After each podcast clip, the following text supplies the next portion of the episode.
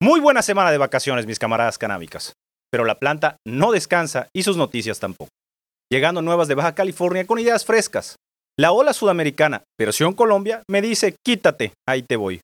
Los leprechauns irlandeses se ponen locos y regalan la cannabis. Y si te gusta ver el cine astral, esta última nota es para ti. Bienvenidos a su semanario canábico, dos toques y a darle.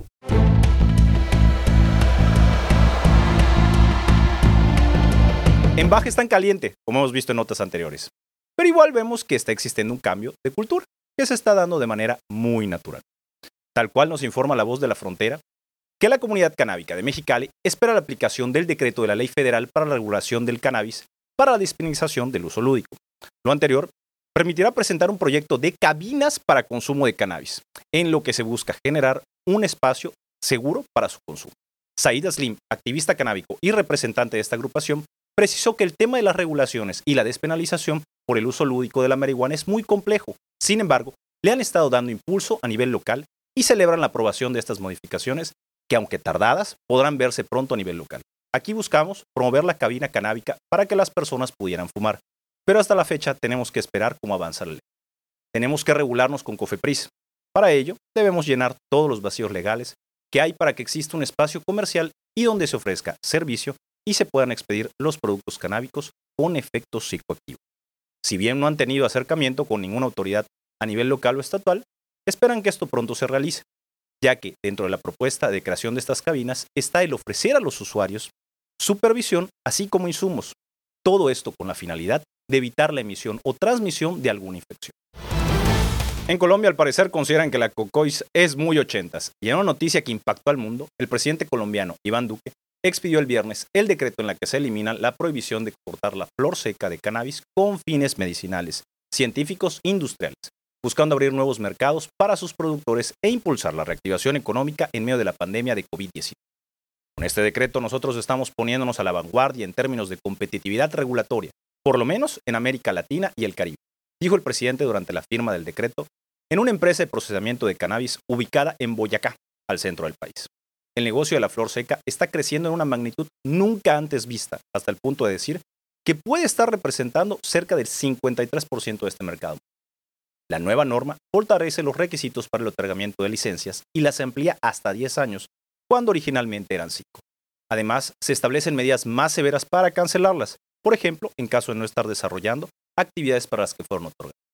El uso de cannabis medicinal en Colombia fue reglamentado por primera vez en 2017 lo cual ha estimulado la inversión extranjera en el país y se han otorgado licencias a más de 600 empresas. ¿Ven que sí se puede pasar de matarse en las calles entre cárteles a hacer una industria internacional? Como si fuera el seguro social, bueno, o algo así, el gobierno de Irlanda pagará por el cannabis medicinal de pacientes de forma directa. De esta manera, buscan mejorar el sistema de reembolso que había anteriormente. Es que hasta este momento, las y los irlandeses que cumplieran los requisitos para tratarse con cannabis medicinal debían comprar sus medicamentos en una farmacia holandesa, Transvaal Apothek, y luego solicitar un reembolso al Servicio de Salud del país. Esta medida se suma a la iniciativa del Ministerio de Sanidad que estableció que el cannabis medicinal sería entregado directamente en el domicilio de usuarias y usuarios. Pero que no se emocionen los hijos de Conor McGregor. Tan solo 17 pacientes pueden participar en el plan de cannabis medicinal. ¿Pero por qué pasa esto? Según reportó Candex, esto sucede porque únicamente tres enfermedades muy puntuales son tenidas en cuenta por el Servicio de Salud para otorgar la cannabis.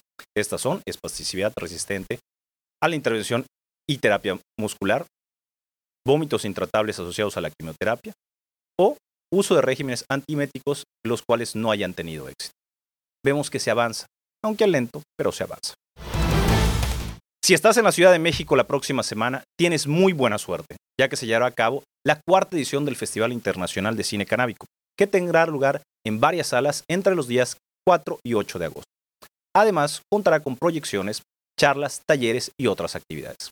Esta cuarta edición, que suma el festival, tuvo por primera vez una edición fuera de este país celebrada en la ciudad de Argentina del Río de la Plata.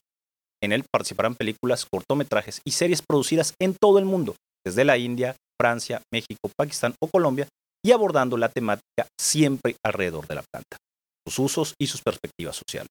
Según ha publicado Newsweek México, el festival ocupará las sedes de los cines Marca Teatro, Cine Tonalá y Huerto Roma Verde.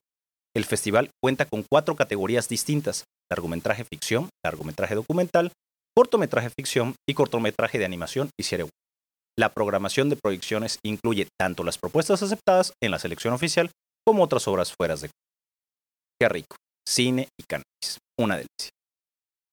Pues eso es todo por esta semana, mis camaradas. Nos vemos en la próxima.